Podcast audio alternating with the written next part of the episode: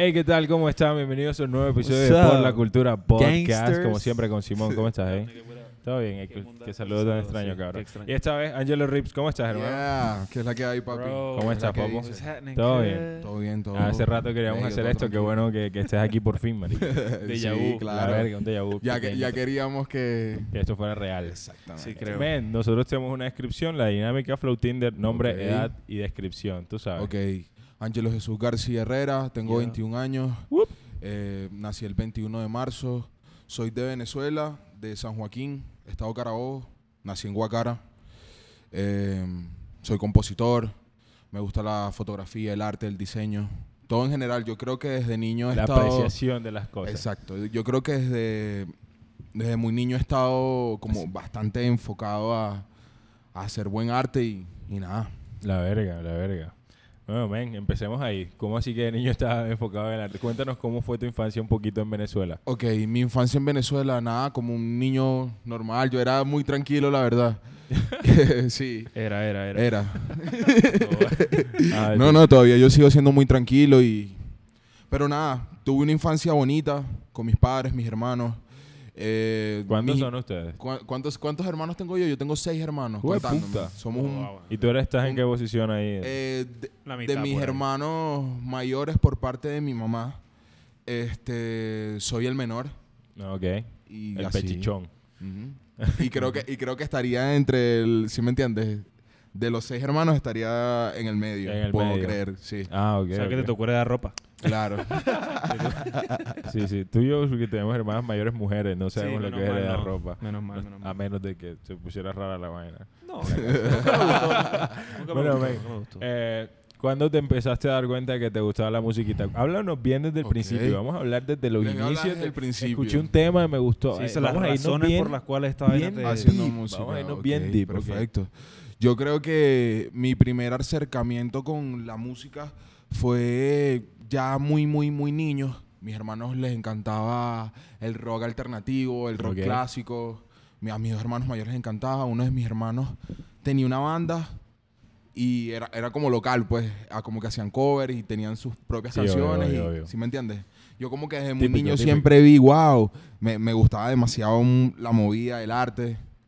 Pero yo lo primero que hice per se, per se, fue como que fui fotógrafo por un tiempo, tomaba fotos. De ahí también como que me fue gustando más la vuelta Pero del chiquito, arte. chiquito, de niño. Sí, tenía, puedo creer que tenía como 12, 13 Ya cuando andabas con la entonces. camarita. Sí, ya tenía una cámara que me regaló mi papá una vez. La. Sí, fue cabrón. Le tomaba foticos a tu hermano tocando lo la Sí, y también como que en la urbanización donde vivía habían como skaters, entonces también como que les, Uh. pam, pam, les tiraba foto a algunos, pero fue como muy... Muy lo hice por muy poco tiempo, ¿sabes? Después empecé a ser DJ de EDM, cabrón. Sí, Verga. EDM. Sí. ¿Cuántos Y años de, tenías? y de hard trap, si me explico, Jungle sí, sí. Terror. Estaba como en esa movida. Ok. ¿Por qué? Y Por los skaters. Porque no, No, no, por no, nada, porque me- gusto, me- gusto. Mis amigos con flow, mucho flow, así que tú dices, wow, cabrón, ¿de dónde escuchas eso? ¿De dónde te viste? Son skaters. Son skaters. o sea, sí, honestamente, El ahí skate hay un es flow y que la base de todo lo que hoy día es como streetwear, urbano. street culture, sí, obvio. Sí, los tenis, los tenis, los tenis. Mucho, Sí, claro, mucho, pero mucho. por lo menos en, en, en ese momento yo creo que lo que, lo, no sé, yo estaba, estaba viendo como mucho la movida que había de, del Ultra Music Festival, Tomorrowland. Yo creo que todos llegamos a... ¿Sí me entiendes? Ah, llega esa llegamos todos a, a Hasta los que escuchaban vallenato. Sí, sí, todo el mundo escuchó el ultra, todo Entonces me mundo gustaba bastante eso, pero cuando realmente, o sea, me gustaba mucho mixear y todo eso, pero las primeras veces que estuve en tarima me di cuenta que como que estaba, me sentía cómodo, pero no de la manera en la que estaba, ¿sí me entiendes? No estaba proyectando lo que realmente Ok, quería ok, lo con que tú eso. querías hacer. Sí, me Entiendo, explico. y entiendo. ya como que después empecé a hacer música con un grupo de amigos. Nosotros teníamos un colectivo que se llama Marte. Marte. Y sí, Marte. Ah, Marte, como el planeta. Sí, Ok, éramos curioso. varios. Éramos Eso era- aproximadamente como No, cinco. estamos, no, sé si, no sé cómo vamos en tiempo. Tenías todavía 14, To- 15. por ahí, por ahí entre 14, 15, Ok, 16. y estaba, ya- época en experimentar, grupos. Sí, obligado. Sí. Sí, a mí me... Ya, es por, lo- por eso te digo que me gustaba mucho, de cierta manera, siempre como que estaba muy pendiente del arte, de, del diseño, de la ropa. Siempre como que estuve, desde muy niño, eso me llamó mucho la atención. Creo que mis Obligado. primeros acercamientos fueron como que Veía mucho en TV, me gustaba mucho. Eso fue una influencia full Eso fue cabrón. VH1 también fue cabrón para mí. Obviamente en internet, cuando conocí Complex, ya estaba ya más actualizado ahí, ¿sí me explico? Ok, ¿y ¿cuándo empezaste a cantar? ¿Cuándo fue? Háblanos, espérate, nos has- hablaba un colectivo llamado Marte. ¿Qué hacía ese colectivo? Como que... Eh, nosotros hacíamos, éramos amigos, digamos que éramos nosotros tres, Ajá. pero en realidad éramos como seis, cinco personas. Digamos que éramos los tres, pero éramos, un tro de tigres. eran 10 pero, pales exacto. Y todos teníamos las ganas de, de meterle ¿sabes? la De meterle y de ir para encima y, y trabajar. Mucha gente al día de hoy, incluyéndome, de todos ellos, hay gente que todavía sigue Que son dándole, artistas, son dándole. Mi mejor amigo está dándole, está en Venezuela, va para encima, se llama Antonio. Eh, Saludos, Antonio. Shout out. y, y nada, siempre, si me entiendes, yo perseveré mucho, tuve como que la visión de que, si me entiendes, lo que de niño siempre vi que realmente quería, ya en un tiempo quería ya hacerlo realidad, ¿me entiendes? No podía quedarme con las ganas de, de ¿Y simplemente... qué te imaginabas tú de niñito? O sea, cuando Yo, que, yo, ¿qué- yo veía mucho a, a DJ Khaled, a. Drake, a Lil Wayne, a Mac Miller. ¿Sí me entiendes? Y veía, que esto, y veía lo que ellos causaban en la en la gente. y, a mí me, y a a mí me... Eso, Te movía, yo te cautivaba. Damn, yo quiero... tú eres muy sensible para ese sí, flow. claro. Yo soy bastante sentimental, la verdad, aunque... Detrás el juice. ya trae el... de pana, de pana. Ese eres full llorón. Tira la prenda. No, sí, relajado. Tú sabes que no hay problema. No hay problema por aceptar la vaina. Chiquinenes, los chiquinenes. No, chiquinena es flow. Eh, entonces, eh, estaban los balecitos del martes. Ok. Tenían ese flowcito de hacer musiquita. Sí. ¿Cuándo se empieza? ¿Cuántos años tenías? ¿14, 15, 16? Sí, puedo creer que está en- eh, ya cuando estaba con Marte, obviamente antes de eso hay algo también de por medio. ¿Qué? En mi colegio, en mi liceo, Ajá. había mucha gente que freestyleaba. Y nada, habían unos panitas de mi salón que sabían, no, tú le metes y tal. Y ¿Sí me entiendes? Y yo improvisaba, pero no, no como que llegué ahí a competencias o algo así. Yo pasé del colegio a tener un seteo en mi casa, pues. Ah, ok, ok. ok. Y, y nada, fue también, pero eso fue una experiencia que también abrió para mí la puerta de que yo sabía que Que podía meterle. cantar, que podía... Esa, esa cultura del freestyle en Venezuela se comenzó Sí. muy temprano, Claro, ¿no? Como que de verdad, verdad, Deja así. se- muchos de ustedes comenzaron fue con eso. Sí, fue hace rato. O sea, es desde hace mucho rato. Yo me influencié muy muchísimo porque allá en Venezuela había un canales de YouTube de freestyle, de batalla. Ok. Y no eran 10 personas, no, eran un montón de ahí. gente batallando. Habían, si me entiendes, eventos. La movida del rap allá fue de demasiado, demasiado Potente. influyente. Sí, era Así fuerte. mismo. Yo recuerdo que literalmente todos los videos de freestyle y eso que uno veía en la época eran de España o Venezuela. Obligado. España recuerdo. Venezuela no lo... Obligado. Yo sí, Tal yo sí no recuerdo esos panas. No, en Venezuela mucha gente estuvo en la Red Bull. En Venezuela hubo el Red Bull en su momento. Yo estaba muy pequeño en, cuan- en ese entonces, pues. Yo estaba era consciente de ya artistas como Lil Supa, Ok. como Cancerbero, como Aka, como Apache. ¿Sí me entiendes? Yo, Que son venezolanos. sí, o sea, claro. yo a todos ellos los vi. Yo estaba muy niño y yo veía que ellos estaban ya en, en la cultura. Y nada, y eso también para mí era Como visión, especie- visionar. Lo que yo decía, uy, estos panas están... Viven de esto. Está, exactamente. La verga. Exactamente. Verga. Eh, entonces, cuando estabas en el liceo, cuando estabas en el colegio, ¿qué, qué mundo pensabas? Como que yo que qui- me quiero ir a la música o quiero estudiar otra cosa. ¿Qué, qué pasaba por tu Yo creo chiquito? que en ese momento era un niño todavía como para tener, si me explico, como Ok. la... Pero no tenías la noción de la música. Sí tenía la noción porque me ya. gustaba mucho. También cuando estaba muy, muy, muy pequeño, me acuerdo que en casa de mis familiares, ya sea mi abuela, de algún tío, siempre me ponían a cantar karaoke a mí de, de, de temas, claro. Y de Wisin y Yandel, si me entiendes? Reggaetón, y que a mí me gustaba y me lo vacilaba. Y ellos, jaja, si me entiendes? Sí, obvio, Tripeaban obvio. conmigo, pero Sí, eras la burlita de la eh, familia. eso era como que... Gracias a eso también... Eso forja. Desarrolló, desarrolló. A mí me ha pasado. En mi mente que dijo como que, wow, desde niño estabas proyectándolo, ¿me entiendes? Sí, sí, sí. Y sí. que bello tener, que bello tener la familia como, como ese primer público, me parece a mí, como que, que en realidad lo, lo acepten así sea en una etapa inicial como por joder, pero como que la familia sea tu primer público es bello. sí, me sí, sí, entiendes? sí, es Ah, increíble. Pues, lo- yo por lo menos cuando empecé a sacar mis primeras canciones y todo eso, yo siento que mi familia tuvo buena receptividad. A mi mamá le gusta mi música, a mi papá le gusta mi música, a mis primos, a mis tías. Está cool. Ah, mis tías están por la casa, allá atrás el juice. ah, el Ángelo, el Ángelo. ¿Vienes de familia de artistas? De familia te robé un artista. jugo. De donde haya músicos así, yo creo que No necesariamente música, pero Pero sí como que yo creo que a la primera persona que yo vi haciendo algo respecto a la música, tocando una guitarra con una banda, fue a mi hermano mayor, que se llama Armando, Ey, Tito, a.k.a. Tito. ok, ok. Y nada, sí, a él lo vi haciendo música. Yo de niño también, él salía a la universidad y yo entraba a su cuarto y agarraba las guitarras como para, ¿sí me entiendes? bulla, Buscando la bulla. manera de, de aprender yo también a mi modo. Y, Y- nada, y- pues, o sea, La Bueno, así creo que es, fluyó abrir todo. camino. O sea, gracias a Tito. a mi hermano, a, A mi Tito, hermano Tito. hermano mayor. A Tito, no, a Tito igual es una influencia grande claro, obvio. tener el espacio a eso es Sí, es obviamente, importante. era mi hermano y mayor. tu curiosidad también. Y mi curiosidad por Los yo ser mayores músico. influyen en mucho de eso. Mi Demasiado, hermana eh, casi demasiado. hizo que a mí me gustara la música anglo. Como que fue la primera persona que me mostró una canción en inglés. Recuerdo que fue Qué Chris cool. Brown. Y yo como, cabrón, ¿qué es esto? Era otro Y mundo era para With ti. You, With You de Chris Brown. Que sale bailando así. Sale bailando todo maquia. Y yo, wow, cabrón, qué vacile. Qué vacile. Puro R&B, puro ¿A ti te pasó eso con los artistas venezolanos que estabas viendo en la época? Como que te, motiva- te motivaron full a, a ver qué salía en la música para ti? O, o cómo funcionó cuando tú, como, como tal, dijiste, ok, esto es lo- a lo que me voy a dedicar? Háblanos de ese momento en tu vida, cuando dijiste, ok.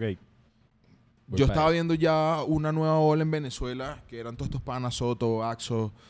Ya ellos estaban, ya, Ya estaban pegados. implantando su movimiento allá y todo eso. Y yo, yo, esta- y yo estaba empe- apenas empezaba a hacer yo música. Y yo los vi a ellos, ya la gente que ya venía de antes, como Aka. Pero cuando dices que estabas empezando a hacer música, ¿qué era, como, ¿qué era lo que tú hacías? Hacía RB. Eso fue lo primero que yo hice. Ok. En inglés. Yo no sé hablar inglés. Cabe destacar, pues yo.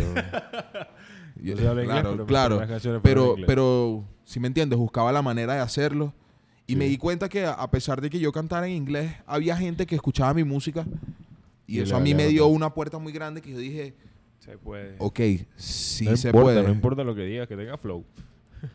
Exacto, pues yo también pensaba como que, wow, esta gente dirá, coño, este pana No sabes hablar inglés. No, mm, exacto, gente que sí sabía hablar inglés me decía como que, coño, bueno, está cool, pero la pronunciación y esto, y yo como, ah, ok, y tal. Pero nunca fue algo que realmente me afectase, ¿sí me entiendes? Yo siempre sí, fui como, siempre, La moral alta. exacto, siempre he ido como por evolucionar, siempre, ya sea como persona, ya sea como artista. Yo siento que todavía estoy en mi proceso, que todavía estoy muy, ¿sí me entiendes? Muy nuevo, por así decirlo. Y nada, pues yo siempre he pensado que lo que me va a llevar a mí a donde quiero llegar es la constancia, ¿sí me entiendes? Y estoy tratando de mantener mi ritmo. En todo. Todo el tiempo que pueda trato de mantener mi ritmo. Siempre lo dicen, que la disciplina vence al talento, Sí. papi. Eso... Sí, la constancia, creo que es. bueno, igual hace parte de la disciplina, ser constante, ser disciplinado, pero sí, la plena es necesario como para que la gente o te recuerde o te note o empiece a destacar Sí, tu- tus habilidades. O que, que también se reconozca el arte, ¿me entiendes? Es que eso, es lo que- eso siempre ha sido una de, de- de las misiones que yo quiero Para y ti. que quiero lograr, si me explico. Ok. Que es que todo el mundo aprecie realmente la visión que yo voy a plasmarles de cierta manera, si me explico. Sí. Porque me he esforzado mucho a tener mi propio sonido, mi propia manera de que me escuchen, digan, este es Angelo. Este Ángelo. Siempre. Que te Yo- identifique. Exactamente. Creo que es lo que más siempre yo me he enfocado. La. Y, y nada, el camino, tú sabes, es largo. Ok, Pero entonces, volviéndote al usando. puntico del que te estaba sacando, tú estabas viendo a Lil Suba, a todos estos Axo, a todos estos artistas en Venezuela y tú dijiste, ok, yo también puedo. ¿Cómo, cómo Claro, eso? sí, sí, yo me motivé, yo los vi ahí y yo dije, yo también puedo. Y nada, y Sin también embargo- motivé un par de panas que también querían y que Sacarla. tenían de propósito ese sueño como yo, ¿me entiendes? Igual hacías Y ellos no. No. En principio, o sea, te motivó fue el hecho de que ellos de que ellos no estaban haciéndolo, exactamente. Exacto. Sí, porque yo no estaba, Bueno, ¿sí me entiendes? cool, yo no cool. estaba corriendo en esa misma línea. Tal vez alguien, exacto, alguien me hubiera dicho como, que, ah, pero es que te está pegando es el rap, o está pegando es esto, tal. Sí, pero yo creo que siempre lo Claro, que, claro. lo que he tenido yo es que yo nunca he dudado de, de lo que yo exacto. quiero demostrar y lo que yo quiero hacer, ¿sí me entiendes? Y eso es como que es gratificante para mí. sí. Increíble. Y nada, yo creo que todavía sigo en el proceso. Y ahora es que queda... ¿Qué canciones cantabas en inglés ahí? Uy, no, hacía canciones yo con un pana que sabía inglés. y ese más me hacía el coro. Yo le decía como que quiero decir esto, quiero decir esto. El Pero son canciones que tengo en YouTube ocultas. Ah, Son canciones que todavía existen, ¿me entiendes? hay que escuchar Claro. eso, hermano. sí, que obvio. Yo en cualquier momento se las paso para que... Que Y- nos riamos un rato. claro, para que se rían de mi inglés. Eh, bueno, entonces tomaste la decisión de, hey, yo también puedo. Sí, ¿Cuál es claro. tu primer paso después de eso? ¿Te- ¿Conseguiste a los panas que Reuní que a mis amigos, ellos ya como que, vari- ya habían dos panas ahí, mi mejor amigo y un pana que se llama Clayder, que era como el productor del todo el crew. Y como que él, Antonio y yo comenzamos el, el movimiento? como el colectivo ahí en nuestra urbanización, porque en realidad ¿Cómo fue- se éramos llamaba? como Marte. Ah, era el mismo. Ajá. Ah, ok, El ok. Ya, éramos- ya tenían productores, ya tenían esa Sí, vuelta. teníamos un solo productor que era el pana que básicamente mezclaba porque todas las pistas las sacábamos de YouTube, no producíamos nosotros. Sí, obvio. Pues supongo que así empezamos mucho. Sí, obligado. y, Así queremos hacer nosotros más tarde. Sí. Vamos a poner pistica en YouTube, ¿qué sabes? y no, sí, yo empecé, empezamos, empezamos a darle y yo saqué un tema, a la gente le gustó mucho, por lo menos a la gente de mi círculo, a la gente de cercana a donde yo vivía. Y yo me di cuenta que en serio sí funcionaba, pues. Que había gustico. Claro, obvio. Y yo porque ahorita en esta etapa de mi vida es que yo canto, que vocalizo, pues, porque antes yo no, yo rapeaba. Solamente de barra, ¿sí me entiendes? O sea, era como que codeína la escuela, sí, al bajo. Era otro yo, ¿me entiendes? Sí, sí, sí. sí. Entonces ya como que ya con el tiempo eso fue evolucionando. Obviamente aprendiendo. Mudarme aquí fue también cambiar el no, no, vibe. no nos sí, vayamos a cómo te te mudaste. No, echa para atrás, echa para atrás. Eh, cuando tú dices que fuiste mejorando, fue también el mismo crew, la misma gente, todo el mundo creciendo juntitos. Empe- empezamos la misma gente. Ajá. después de un tiempo como que habían muchos que, que del, del grupo, varios de mis panas, que querían ponerle el, corazón, ¿me entiendes? Sí, y yo estaba entre esos panas de que quería ponerle realmente el corazón a la vuelta. Y nada, mucha gente como que se quitó, muchos dejaron de hacer música. Yo siempre los apoyé lo que más pude. También como que éramos niños y como que, si me entiendes? La madurez también es una cosa. Problemas de ego, uno también siendo pelado es muy latente, supongo. Pero en mi caso a mí me pasó mucho. no, es que no te voy a mentir. Cuenta un poquito de eso. No, nada, teníamos problemas entre nosotros mismos y como que el grupo se dividió. En ese momento que el grupo se separa es cuando conozco al actual crew con el que trabajo hoy. Ok, bueno, unas por otras. Sí, sí. ¿Cómo- Este, Bueno, habla cómo fue eh, terminar con este crew, el conflicto y cómo conociste al otro. Háblanos la historia más, un Yo- poquito más amplia. ok. Em, cuando terminé como que el vínculo que tenía con este equipo de trabajo, este colectivo que eran mis panas, Marte, Marte. claro, con, con Marte, ellos todos siguieron siendo mis amigos. Nunca hemos tenido como problemas de eso, pero yo igual quise seguir dándole full time a la música, si me entiendes. No tenía otra cosa que yo no quisiese que fuese tiempo, la sí, sí, música. sí. Y eso te ocupaba. Exactamente, exacto. O sea, era del liceo a mi casa y me ponía a componer. ¿Sí me explico? Entonces, como Sí, que desde ahí fui como evolucionando. Entonces, ya como que quedó esa ruptura con, con el Con el grupo. Yo obviamente me desmotivé un montón porque yo dije como que, wow, o sea, ya no están los panas con los que hago música. Muchos sí son mis amigos, pero ya no hay un vínculo Sí, artístico. artístico. No hay porque ya yo no porque ya yo no sentía que, que estuviese Se conectado. combinaban, sí, sí, sí. Exacto. Entiendo. Cosas de la vida. Conozco a, a Clever. ¿Saben Sí, quién es Clever? sabemos Uno de mis es, productores, productor. hey Joe Clever. Hablamos por una vez por Facebook y él cayó a mi casa y me buscó y llegamos como a un como un headquarter que tenía el crew en ese momento, Ujú. que es el crew donde estoy yo que se llama BCO Music. Vicio Music. BCO Music. ok. Ahí está Clever, está Dope B, está Carlos Cruz que es mi manager, está John Zane, está Tori y estoy yo. Ok. Ese es todo el corillo. Productores, dos artistas, el manager. Es un verga. grupo bastante Duro, completo. duro, duro. Hacemos toda la música que les he mostrado a ustedes, la he hecho con ellos. Ok. Obviamente con Machín he hecho mucha música también. Sí, sí, sí. Eh, Viven juntos. Sí, claro, obvio. Vivimos juntos Machín y yo. Él es mi hermano, yo con él trabajo demasiado.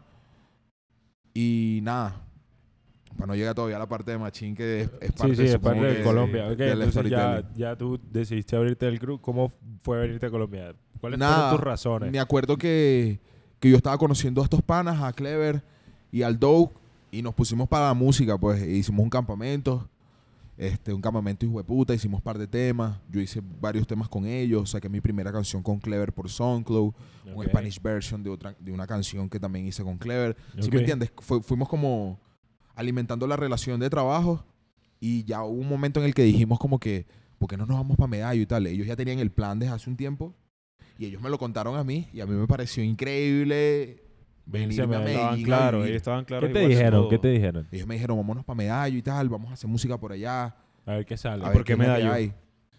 Yo supongo que como todos, pues la gente que hace música, yo puedo, puedo creer yo, porque así fue la manera en la que yo conocí Medellín.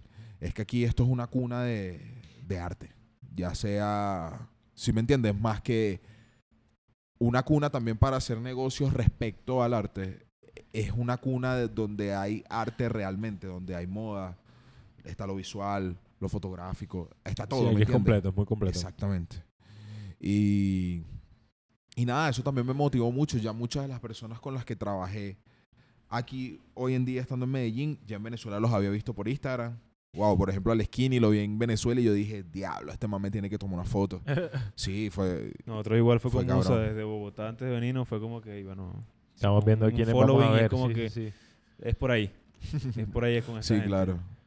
Duro. Sí, claro. Entonces, ¿tú, te- tú la tuviste fácil para irte para Colombia? ¿Fue una decisión que hablaste con tus papás? ¿Cómo fue Hablé con mi parte? papá y le dije, papá, me quiero ir para Medallo y tal. Quiero hacer música. La verdad, quiero dedicarme a esto full tiempo. Y él me apoyó. Me acuerdo que me dio unas luquitas ahí en ese momento. La verga. Para yo Caer si me entiendes, tranquilo. mover para acá. Porque yo llegué aquí a Medellín, aquí hay como un... Yo conocí a una gente que estaba como en un plan de intercambio. Bueno, en realidad eso me lo mostró mi manager a mí, Ajá. que era como un plan de intercambio de Venezuela y Colombia. Y nosotros nos vinimos con, con ellos, como una organización de aquí de planes de intercambio. Y me Ok. hice amigo de holandeses, alemanes, pero trabajaba, vivía en, en Boston, en el centro de Medallo centro, sí, y sí. trabajaba en Caicedo. Daba clases en fundaciones de música, de inicios a FL Studio. Lo poco que sabía yo en ese momento, porque tampoco es que estaba como que wow. Sí, sí, sí, entiendo. Yo creo que la verdad profundicé más en la música, han sido los tres últimos años, los dos últimos años. Y pero ya para ese momento, porque ya yo ¿Eso fue en qué llevo, yo llevo ya tres años viviendo acá. Ok, 2019. Ajá, exactamente. Y, y nada, yo siento que, que todo eso también me dejó un aprendizaje, ¿sabes? El hecho de también conocer lo que era tener un trabajo real. ¿Sí me entiendes? Para mí Sí, fue una transición claro. porque yo nunca trabajé, ¿sí me entiendes? Mis papás me dieron todo lo, lo necesario, pues. No es que Estamos hablando de, de qué edad, para contextualizar. Cuando yo me vine, si mal no recuerdo, yo estaba apenas cumpliendo 18. Ok, Estaba como recién. Recuerdo, recu- recuerdo que llegué una semana antes de mi cumpleaños aquí.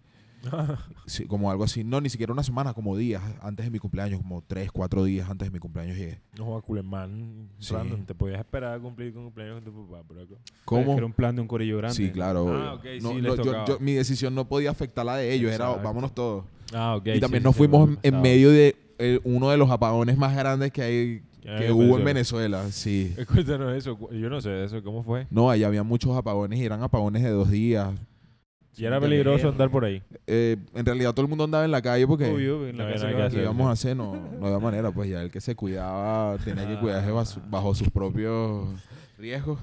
Ok, entonces te, Como todo. te viniste para Colombia teniendo los teléfonos de tus papás apagados, por decirlo así. Como que es difícil hablar, difícil... Algo así. Yo me acuerdo que cuando llegué yo me comunico con mi papá y mi papá de una, hey, todo bien y tal. Si me entiendes, mi mamá igual, mi mamá vive en Panamá. Mm. Y, y nada, sí. Llegué acá. También llegué con los mismos panas. Llegamos ahí a Boston. Dimos las clases por un tiempo. Eso fueron meses. Después me fui mudando. ¿Sí me entiendes? Como que recorrí de, de allá de Boston. Después viví como en Suramericana. Después en Vigado. Te fuiste moviendo ahí exacto, buscando sí, como... Sí. La verga, la verga, la verga, la verga. Es crucial porque yo creo que eso afecta un poco Lo los estilos. Sí, como que afectan mucho. O sea, tu, tu entorno, no sé. No es lo mismo salir si vives aquí en Provenza, Claro. a salir en Laureles, salir en, en Boston, Claro. Suramericana y todo esto. Sí, como que igual hay diferentes formas de arte, qué sé yo. Sí, claro, yo, yo, yo veía muchas cosas allá. Yo cuando, yo cuando llegué aquí a Medallo, a mí me impresionó mucho lo open mind que, era, que son las personas. Porque en realidad en Venezuela hay muchas cosas que son un tabú a- al día de hoy, puedo creer. Pues tengo un rato que no voy para allá, pero sí hay cosas que todavía es mal, pues, o sea, Se ve mal visto. Aquí, aquí la gente... es, como más chilling. Igual, creer. nos estamos refiriendo a que al flow. flow. No, a- no, no, no, a lo mejor ya a otro tipo de... de estereotipos y esa vuelta. Que la gente está un poco más... No, aquí, aquí todo el mundo está ¿qué? chilling, exacto. Sí, puedo creer que son más conservadores, pero es como también un poco de falta de, de cultura, puedo creer yo. porque en realidad, como pues, sin querer generalizar, a- hay gente que sí actúa de esa manera y hay gente que no, pues. Yo por lo menos, yo he sido cero así, yo siempre he sido, como ustedes me ven, súper chill. Ya lo respondiste la mitad, pero ¿crees que eso es a nivel país o es más a nivel del donde tú viviste y lo que conoces? Porque igual yo podría decir lo mismo de La Guajira, que la gente tiene mucho estereotipo, Claro. que yo soy de Ribacha, pero tal vez si la gente dice Colombia, pues Medellín está en Colombia y mira que aquí son cero así. Claro, son Entonces, su, ¿Tú crees aquí que es son mucho chilling. más país o tal vez de Yo lo que creo tú que es, es, es país, percepción. pero no es como tan, si me entiendes, no es algo que realmente a mí me haya afectado o a las personas cercanas a mí les afectara, sino es que eran cosas que al final eran notorias. Yo estaba chamaco, igual me daba cuenta, pues. Sí, exacto. ya exacto. cuando llegué aquí fue como que, ok, esto aquí ya es más, Es más más chill. tranquilo. Se La verga, más. la verga. O sea, ¿te gustó apenas llegaste? ¿Te sentiste Sí, me sentí bien abrazado? cómodo. Me sentí muy cómodo cuando llegué aquí, cuando me mudé aquí. Me pasaron muchas cosas positivas. Mi vida cambió. La verdad, dio un giro. Era mi primera vez independizándome. Era, fue un Igual, viaje, pero chile. A pesar de que a es Dios. más fácil independizarse con amigos. Es Claro, más, obvio, sí. hace, hace mucho más Sí, ameno claro, el aterrizaje. ¿Sí me entiendes? Yo me acuerdo que llegamos tres panas y Clever se quedó en Bogotá y yo me vine con Dow, pagaba medallo y éramos Dow y yo contra el mundo, trabajando así. Y nada, pero gracias a Dios estamos en buen camino. Sí, la plena. Aprovechando que estamos hablando de la ciudad un poco, ¿crees que Medellín ha afectado para bien tu sonido como artista? ¿O crees que tal vez son procesos mucho más internos tuyos y pues simplemente acá estás viviendo? Yo creo que aquí Medellín a mí me ha dado una musa diferente, ¿sí me entiendes? Musa. A lo que yo Musa Network. Network. a lo que yo estaba acostumbrado. Porque yo hacía mi música en mi casa, en mi cuarto. Y cool, fluían temas que a mí me gustaban. Pero ya aquí yo, para mí, todo cambió. La verdad, a nivel de sonido, de vivencia, de O mentalidad. sea, empezaste a escribir sobre otras cosas, ¿qué? Obvio. Sí, yo puedo creer de otras cosas. Y más que escribir de otras cosas, fue como que más, como que maduré. Ok. Maduré como a nivel artístico, eh, cada vez como que he ido madurando porque todo es un aprendizaje. Siempre apoyo ese concepto. Estamos en... De que todo es una, la vida es En una plan evolutivo, una exacto. carrera, papi. Cada uno Sí. va a su ritmo. Así es. Bueno, hablemos de Machín, que lo hemos dejado para... Machín, yo a Machín lo conocí en un estudio en Envigado. Y nada, ese cabrón y yo hicimos clip de una porque me acuerdo que nos pusieron y que a batallar con dos, dos panas aquí y nos pusieron a él y a mí contra esos dos brothers, pero tú sabes, de parche, pues. Ah, ok. Y nada, tú sabes, una partidera ahí. No, no, es que Machín rapea mucho. Yo del freestyle sí ya estoy como quitado. A Machín tú le pones para que freestyle ahorita y ese te tira 200 barras en un milisegundo. no falla. No, ese es el hombre. Y no, yo Machín lo conocí aquí. Nos hicimos muy panas y nos mudamos juntos. Con ¿Cómo su fue eso de pareja. vivir juntos? Fue así como, hey, vamos a ver. Ey, vamos a mudarnos tal. Y así fluyó, sí. Así Tenemos es, plan. rapidito. Sí, también teníamos planes de, de hacer música, pues. Claro, Creo que eso fue bastante como a futuro. Teníamos como ese negocio en común, ¿me entiendes? Que los dos queríamos hacer música y queríamos ver cómo hacíamos dinero para tener nuestras cosas y todo eso. Sí, él nos contó algo de eso, que ustedes igual juntaron un dinero, compraron equipos y que tú al día siguiente fue puta y eras el producer de Sí, sí, vuelta. yo me acuerdo que esos equipos Machín los compró con un inversionista, con unos inversionistas que ellos tenían, unos panas. Y, y nada, yo no sabía usar Pro Tools, no sabía nada y duré toda la noche, digamos que desde las 9 de la noche hasta las 4 de la mañana, dándole, dándole, dándole, dándole, y la dándole, vuelta. dándole. Y, y nada, ya al día siguiente ya sabía grabar capturas. Pues. Y ahí Ah, ok, pero empezamos no- a darle. No tirabas plugin y no sé qué, sino era muy maqueta. Era muy autotune y también que un pana como que nos instaló todos los seteos y ahí estaban todos los CLA. Oh, ¿Sí me entiendes? Ya estaba, ya estaba todo el sistema, estaba todo hackeado ya y nada, La de una verga, empezamos a meterle. Ahí salieron temas cabrones, salió Papers, salió Jush. Salió Y mucho ¿Eso más, fue hace cuánto? Hace ya, ¿qué? Dos. Hace año y dos años, un año y medio, algo así. Bueno, a mí eso me a- gusta mucho de la música, marica. Que hay, cosas que se crean. Se demora tiempo en salir. te la Es que la verdad, incluso cuando, me, la- cuando, me, lo, cuando me, lo, me lo preguntan de esta manera, pierdo incluso la noción del tiempo porque yo digo, wow, esto fue una canción que yo hice hace mucho tiempo, o esto fue, ¿sí me entiendes? Fueron... Adelantando Eso un bastante. poquito el tiempo como para y ya pensando en 10 minutitos más, cuando te juntas con Acapela o Ok. cuando conoces a Acapela, ¿cómo se monta en tu remix? Yo me sé un poquito la historia, pero cuenta un poco como desde el principio cómo fue. Yo le muestro el tema a Pela y pues él me pichó, pues. Como- Él me dijo como que, pues me imagino que como mucha gente le llega a él también como que, wow, Acapela, montate en una canción mía y tal. Sí, ¿me entiendes? Fui también uno más de esos niños, pero tuve la fe de que de pana iba a pasar Iba y lo pasar. proyecté y me lo puse en mi mente y dije, wow, este remix tiene que ser con Aka. Siempre como que de pana siempre lo, lo quise. Ok. para esa canción especialmente. La y- verga, la sí. verga. Y, y nada, le mostró el tema. Él me dice, dale, mano, lo voy a escuchar y tal. No nos hablamos por una semana, puedo creer, un par de días. Y como que le pusieron el tema en una fiesta, él Sí, en estaba. un bar le pusieron el tema. Y él, y él se acercó a preguntar de quién era la canción y le respondió Lunático. Shout out para Lunático el Miguel, out, que fue también uno de mis primeros amigos aquí. A uno de los estudios grandes que yo fui aquí en ese momento era Celina. Yo dije, Sí, sí, sí. wow, ya me sentí en Uf. Disney World, ¿estás claro? Y tú cantaste, hiciste un envío para Selena como para sí, sí, Worldwide. y- hice Muy bueno, muy bueno, muy bueno. para Sins. Sí, sí. Ahí tiré un par de palitos ahí. Sí, sí, sí, sí. sí. que no han yo, salido. Yo lo pillé, muy bueno. Sí, duro, duro. Entonces el man preguntó por ti. Pero preguntó de quién preguntó de quién era la canción y Miguel le dijo, mano, ese es el pana que te dijo para el remix y tal. Y acá como que, guau, tal, flipó, supongo. No estaba en el momento, pero es lo que me cuenta acá, pues. Y, y nada, acá me tira los días, hey, perro. Él estaba en Dominicana en ese momento y me dijo, hey, perro, ando en RD y tal. Este, tengo que ir a Miami. Cuando vuelva de Miami me hallo, grabamos el tema, la canción me encanta.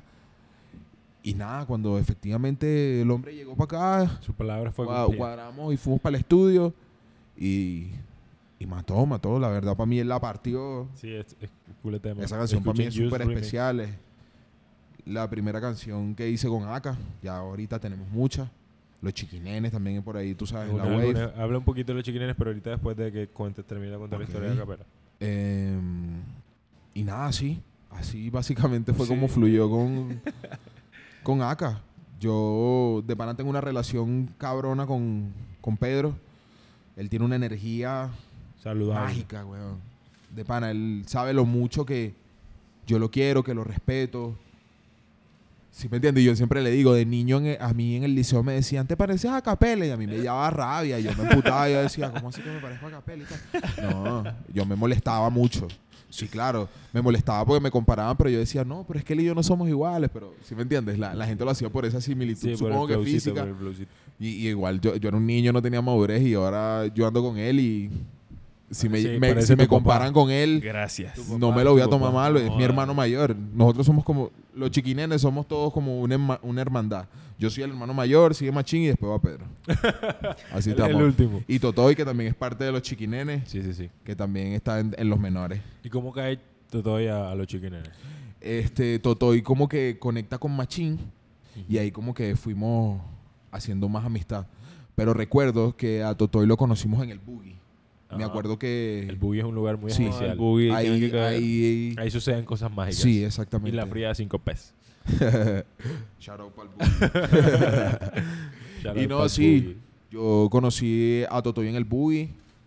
Vela nos los presentó, nos hicimos panas también ahí. Nos mostramos musiquita. Le- al pana le gustó. Y él hizo música con Machín. Y fuimos también en plan también como de hacer música con el Vale, metele. Y eso fue durante cuarentena. Eso fue, puedo creer como que eso fue antes de la cuarentena. Ok, ok. El, fue antes del- de la cuarentena cuando conocimos a Totoy, cuando conocimos a Pedro, cuando se grabó el remix de Jush, cuando se grabó Papers. Sí. Le munda vieja, loco. Sí, sí, sí, sí, en el sí. buen sentido de la palabra, claro. Sí, obvio. Solamente que, pues, su- en líneas de tiempo se ve como hace mucho. Y pues. como eh, Totoy está firmado, ¿cómo el man se presta para hacer ese álbum completito? Él es el hermano. Yo creo que los temas legales y todo eso ya es algo con que no... No los incumbe a ustedes. Exactamente. Pero eh, la energía es una sola. Total. es no, una, no miente, se lo juro. Papi, ¿qué le dice a tu carrera o qué le dice estos movimientos grandes a Angelo? Como que, verga, pero es que ya estoy Sí, es acá, ya estoy puta. con Totoy. A capela es un Como triple. que, que, que- que pasa en tu cabeza, tengo que seguirle metiendo, tengo que meterle el doble, voy a sacar los temas que estaban durísimos. ¿Qué, cuál es- qué- qué piensas tú? ¿Qué pienso en este momento? En este momento yo estoy joseando, simplemente joseando. O sea, ya ya sea haciendo música que va a salir en un futuro, como la música que va a salir dentro de poco. Una semana, así. Exacto. Yo estoy como. Siempre estoy tratando de, de estar enfocado en crear mi música y de hacer comunidad, de que la gente entienda la visión, conozca el sonido, me conozca a mí. La verga. Sí, porque pues yo creo que esta entrevista para mí va a ser re especial porque yo no soy una persona que acostumbre a hablar mucho por eh, verga, stories hermano. o ¿sí me entiendes? Entonces ya estoy como desbloqueando un new level el día de hoy aquí con ustedes. Facilitándolo. no, la verga, man, la Sí, verga. claro. Igual, gracias por caer. Eso No, gracias a ustedes. Ustedes son mis panas desde el día que los Nos conocí. ustedes conocimos saben. igual, la energía es una. Sí, literal. Literalmente. Sí, fue de los nos primeros que conocimos, recién llegado aquí, Sí. nosotros Sí, en negro, sí. como, uy, no conocemos Nosotros a no nadie, y conocemos este a nadie. era los que se acercaba, eh. Claro, ey, que la que hay. Era real, era real. Y la pasamos súper, súper bien, la verdad, ¿no? No, no nos cagamos. Y los pocos que nos, nos hemos parchado, hemos jodido como se supone. Sí, sí, total, total. Y ha sido bien, ha sido cabrón. Ey, loco, un consejito que le quieras dar a alguien que está como en el proceso, ¿sabes? Que alguien que te vea y diga, ok, se puede de distintas formas, se puede esto, se- o sea, como que... que hay por ahí? nunca desconfíen de su sonido. Si tú tienes una idea en tu cabeza y tú dices, esta es la idea ganadora, Créelo. ahí es. Ya, o sea, yo creo que esa es la clave. Porque no, no es que yo sea, no es que lo esté asegurando porque, ¿sí me entiendes? Lo que esté pasando. Exacto, pero es, es un consejo que yo he puesto en práctica, que yo he dicho como que, wow, tengo que Creerla. confiar en mi visión. Y a veces la depresión, la ansiedad, la inseguridad, si me entiendes, eso ataca mucho, por lo menos a mi persona me ataca bastante, pero es algo que yo siempre, yo, a mí me gusta estar ya un paso adelante de las cosas, siempre hago lo posible por, mejor. por hacer parte de las cosas, sí. Así es. Me gusta. La Aparte que lo pones en práctica. Una cosa es dar Sí. un consejo y ni mierda yo, pero sí. Ey, lo bueno, aplicas bueno. y te funciona. Sí, sí. trato de siempre aplicarlo lo más que pueda, ¿sí me entiendes? No es que soy el tipo más correcto del mundo, pero siempre estoy tratando de, de dar, de poner el corazón en mi música, ¿sí me entiendes? Que cuando ya la gente escuche y entienda y sepa, va a decir, damn, este pana está Metiéndole. en otra wave. ¿Sí me entiendes? Es lo que siempre yo siempre he querido. La verga, man. Muy buen cierre. Algo que quieras decirle a la gente, vayan a escuchar Juice Remix, vayan a escuchar Papers, vayan a escuchar Los Chiquinenes, que, Nada. Todo. que viene de Angelo, que, que, que va a salir pronto, cuéntanos un poco. Nada, viene música durísima, con Machín, con Aka, ahorita con los panas de Venezuela, con Soto, con Axo, con La Mikey. verga, la verga. Por ahí se viene algo, mira, pa, pa, pa, pa. bello, bello, Venezuela en la fucking casa. ¿Qué pasa? Durísimo, durísimo que estén apoyando el, Sí, el sí, sí, movimiento. sí. Ey, man, muchísimas gracias por Ey, caer. papi, gracias a La ustedes. pasamos la mondad. son los Ey, no olviden Qué honor ser tu seguirnos. primera entrevista. Sebastián Castillo detrás de cámaras, Jesus Simón, Christ. yo Vayan a estaba escuchar Juice con- Remix, Yeah. Paper, Estaba- vayan a escuchar todo, con- viene más música. estuvimos con Angelo Reeves y nada, no olviden suscribirse, compartir esto con todos sus amigos y enemigos. Also, Y follow Palmera Mía, Solo Vintage. Solo Vintage. Muchas gracias por el espacio, los amamos. Bye. Soy todo el contenido de Musa Network. La buena. Yeah, bye bye bye.